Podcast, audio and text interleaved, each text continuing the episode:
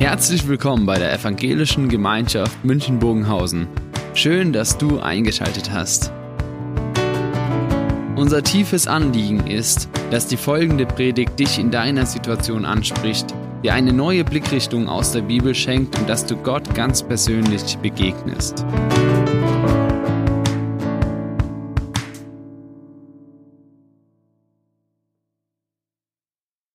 Einen schönen guten Morgen. Wann haben Sie das letzte Mal die Sterne beobachtet? Vielleicht war es im letzten Monat, als der Komet Neowise so nah an der Erde war wie selten. Falls Sie es verpasst haben, müssen Sie sich ein bisschen gedulden. Ihre nächste Chance, diesen Komet mit bloßen Augen zu sehen, ist im Jahr 8845. Ich kann mich an ein Ereignis erinnern, wo ich den Himmel und die Sterne beobachten konnte. Äh, ich bin in einer großen Stadt aufgewachsen, Abidjan, die sechstgrößte Stadt in Afrika. Fünf Millionen Einwohner für eine Stadt, die erst 120 äh, Jahre alt ist. Wer schon mal in Abidjan war, weiß, dass viele Wohnviertel am späten Abend genauso lebendig sind wie am Tag. Nach dem Sonnenuntergang und dem Berufsverkehr fängt der Verwandtschaftsbesuchverkehr an. Um 20 Uhr spielen noch viele, viele Kinder draußen, Jugendliche flanieren und wie ich damals, Studenten suchen etwas, was sie am Abend essen können. Ich hatte gerade mein Abendessen gefunden und war auf dem Weg zu meiner WG, als das Unerwartete passierte. Ein Stromausfall. Naja, Stromausfälle sind an sich nicht so selten. Aber ich hatte gemerkt, dass es dieses Mal anders war. Tatsächlich, der Stromausfall betraf die ganze Metropole, die fünf Millionen Einwohner. Ein Blackout heißt es. Sowas hatte es in meiner Lebenszeit nie gegeben. Alle Lichter in den Hausen, alle Straßenlampen, alle Musik von Radio und, äh, und von den Bars, alles das war aus. Die Scheinwerfer des Autos gaben ein bisschen Licht, aber so dunkel war es noch nie gewesen. Ich weiß nicht, wer mich, ich weiß nicht mehr, was mich dazu brachte, aber als ich die Straßen hinunterlief, habe ich in den Himmel geschaut. Die Lichtverschmutzung, die die Stadt normalerweise um, umgibt, war für einige Minuten nicht mehr da. Man konnte die Sterne sehen wie noch nie zuvor. Es hat mich tief beeindruckt, wie, wie viele Sterne über uns sind, die wir nicht wahrnehmen können. Etwas ist mir an diesem Abend noch aufgefallen. Ich hatte den Eindruck, der Einzige zu sein, der von dem Blackout begeistert war. Also ka kaum einer hatte die Idee am Himmel, dieses grandiose Spektakel zu genießen. Äh, warum erzähle ich all, all das? In, in unserem heutigen Text, wie Sie wissen, geht es um jemanden, der die Sterne beobachtet hat und dabei etwas über Gott gelernt hat. Psalm 8. Und ich lese nochmal aus der Übersetzung, Neu, Neugenfer Übersetzung. Herr, unser Herrscher, wie berühmt ist dein Name in aller Welt. Ja, auch am Himmel zeigst du deine Größe und Herrlichkeit. Schon Säuglingen und kleine Kinder hast du dein Lob in den Mund gelegt, damit sie deine Macht bezeugen. Du hast, das hast du so bestimmt, um deine Gegner zu beschämen, um jeden Feind und Rachsüchtigen zum Schweigen zu bringen. Wenn ich den Himmel sehe, das Werk deiner Hände, den Mond und die Sterne, die du erschaffen, und an ihren Ort gesetzt hat, dann staune ich. Was ist der Mensch, dass du an ihn denkst? Wer ist er schon, dass du dich um ihn kümmerst? Du hast ihn nur wenig geringer gemacht als Gott. Mit Ehre und Würde hast du ihn gekrönt. Du hast ihn zum Herr eingesetzt über deine Geschöpfe die aus deinen Händen hervorbringen. Alles hast du ihm zu Füßen gelegt. Du hast ihm Schafe und Rinder unterstellt und dazu alle frei, frei lebenden Tiere im Feld und Floh. Die Vögel, die am Himmel fliegen, ebenso die Fische im Meer und alles, was die Meere durchzieht. Herr, unser Herrscher, wie berühmt ist dein Name in aller Welt.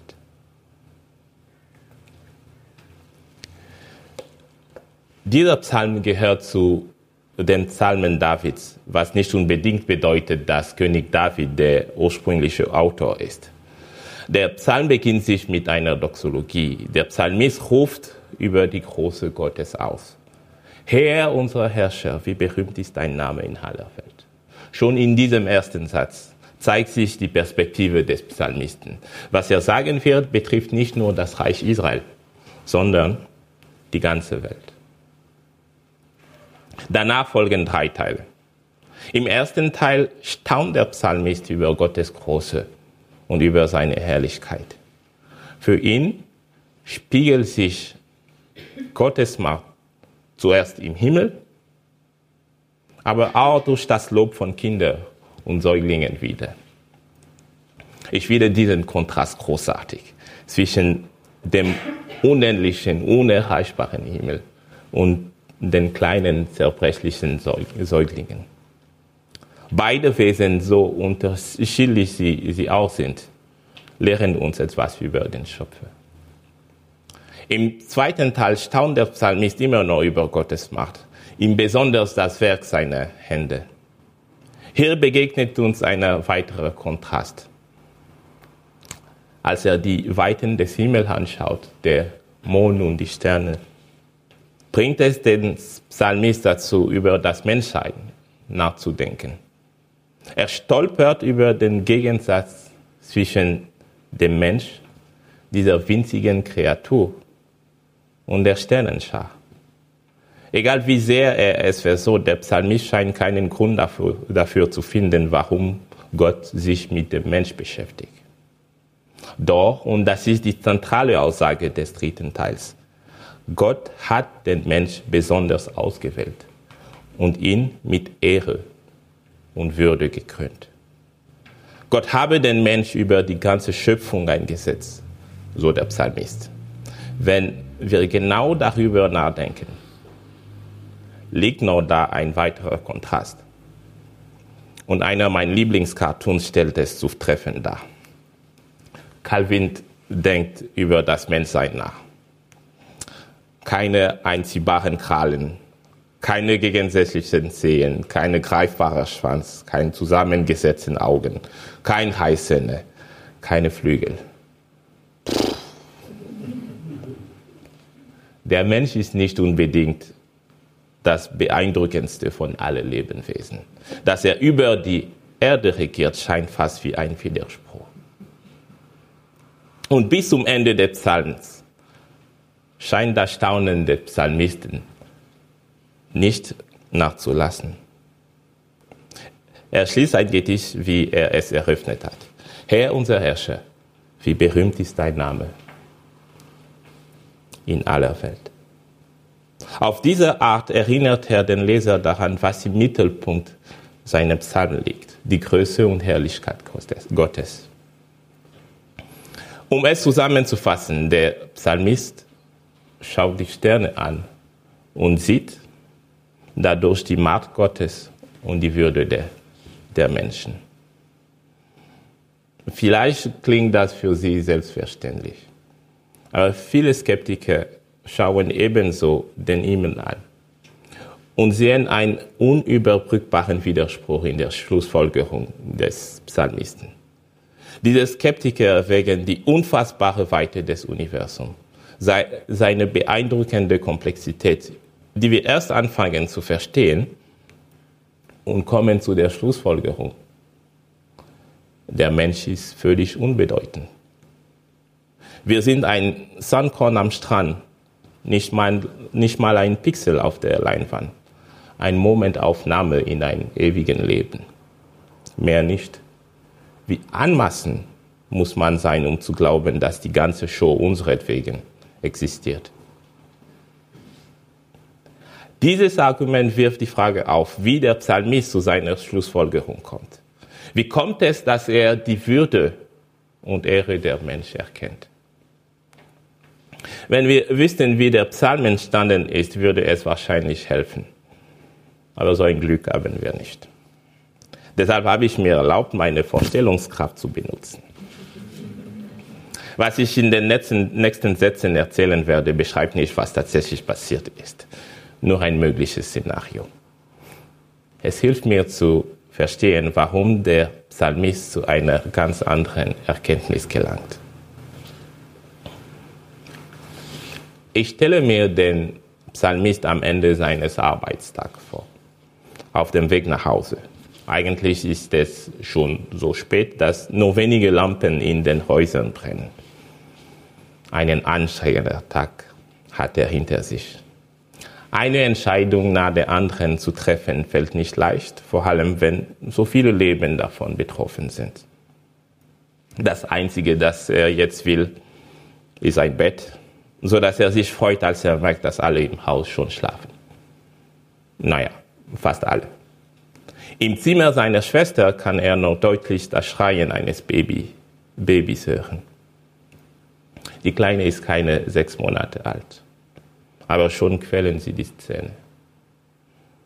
Das ist jetzt die dritte Nacht in Folge und seine Schwester sieht vor Müdigkeit fertig aus. Obwohl er nur in sein eigenes Zimmer will, hält er an und beobachtet die Szene. Eine verzweifelte Frau, fast unter Tränen, die ohne Erfolg versucht, eine kleine Zwergin zu beruhigen.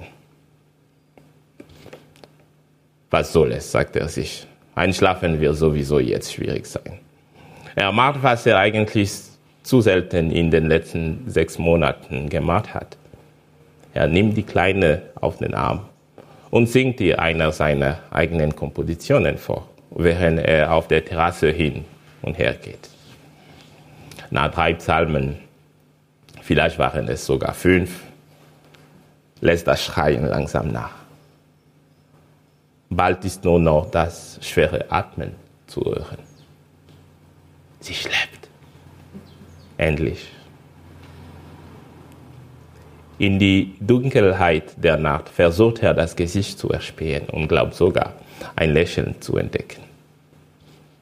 Auf einmal sieht alles so ruhig aus. Von der Terrasse aus schaut er auf die schlafende Stadt.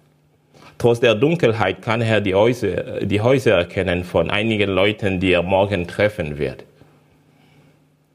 In diesem Moment fällt ihm die Ironie seiner Lage auf. Er, der den ganzen Tag damit verbringt, über das Leben von Tausenden von Menschen dieser Stadt zu entscheiden, verbringt jetzt die einzige Freizeit, die ihm erlaubt ist, mit einem kleinen, kleinen zerbrechlichen Wesen, der sich nicht mal daran erinnern wird. Und auf einmal hebt sich sein Blick über die Stadt an den Himmel. Die Sterne hat er heute noch nicht bewusst angeschaut. Die sind aber alle da, deutlich zu sehen heute Nacht. Mal sehen, ob er eine Sternschnuppe entdecken kann.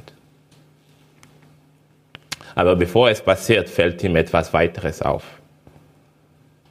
Kann es sein, dass der, der dieser Sternenschar regiert, heute Nacht auf die Stadt herabschaut?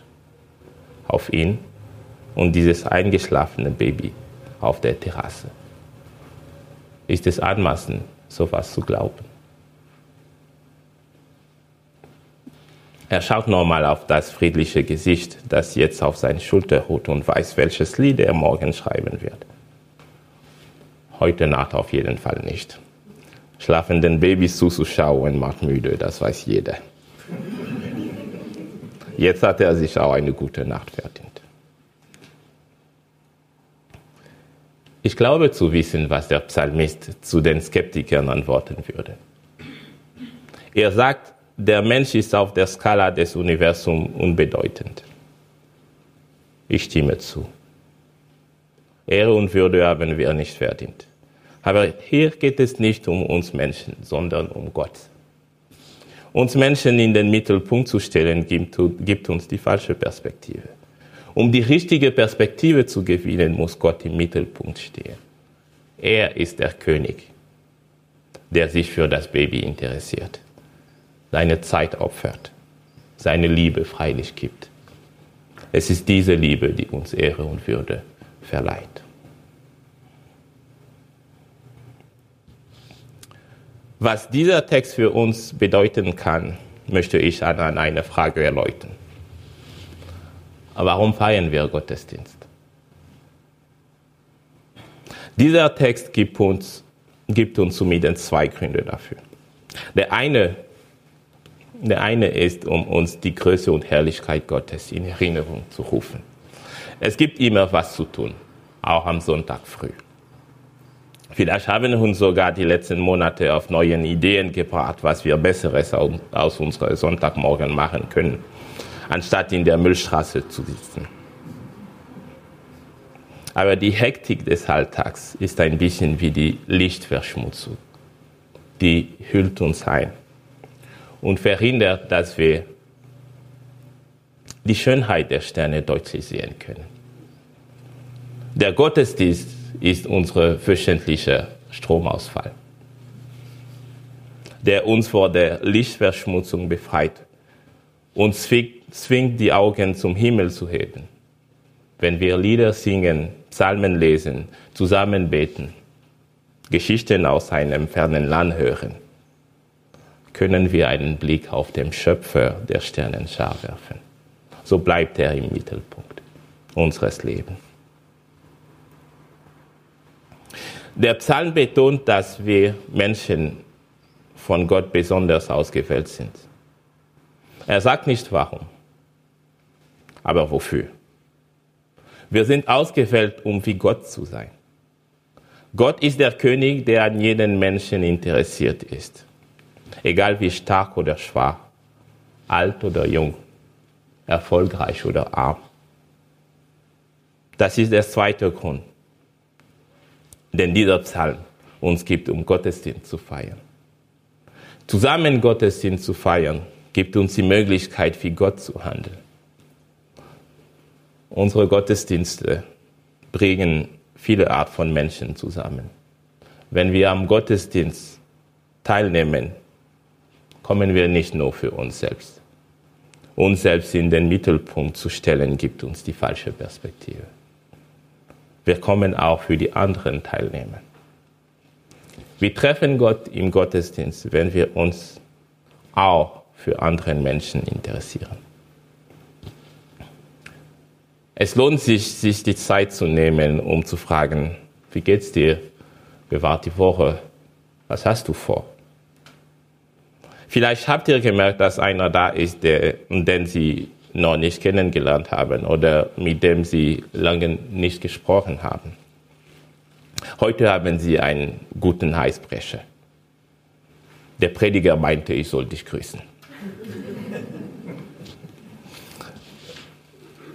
Vielleicht haben Sie gemerkt, dass der eine oder der andere seit einiger Zeit nicht mehr, kommen, nicht mehr gekommen ist. Rufen Sie einfach mal oder schreiben Sie eine Karte. Wir durchleben gerade durch ungewöhnliche Zeiten, wo wir gebeten werden, uns zu distanzieren. Einige haben sogar nicht die Möglichkeit, mit uns Gottesdienst zu feiern.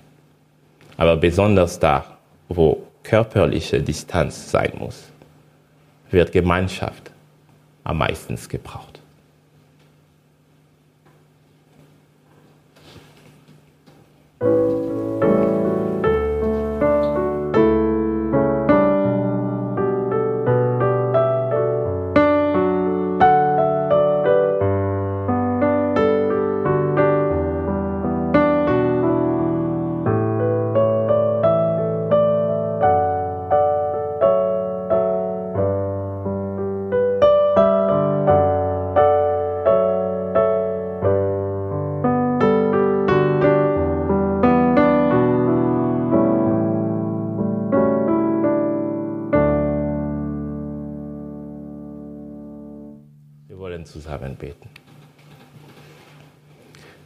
Herr, unser Herrscher, Wie berühmt ist dein Name in aller Welt.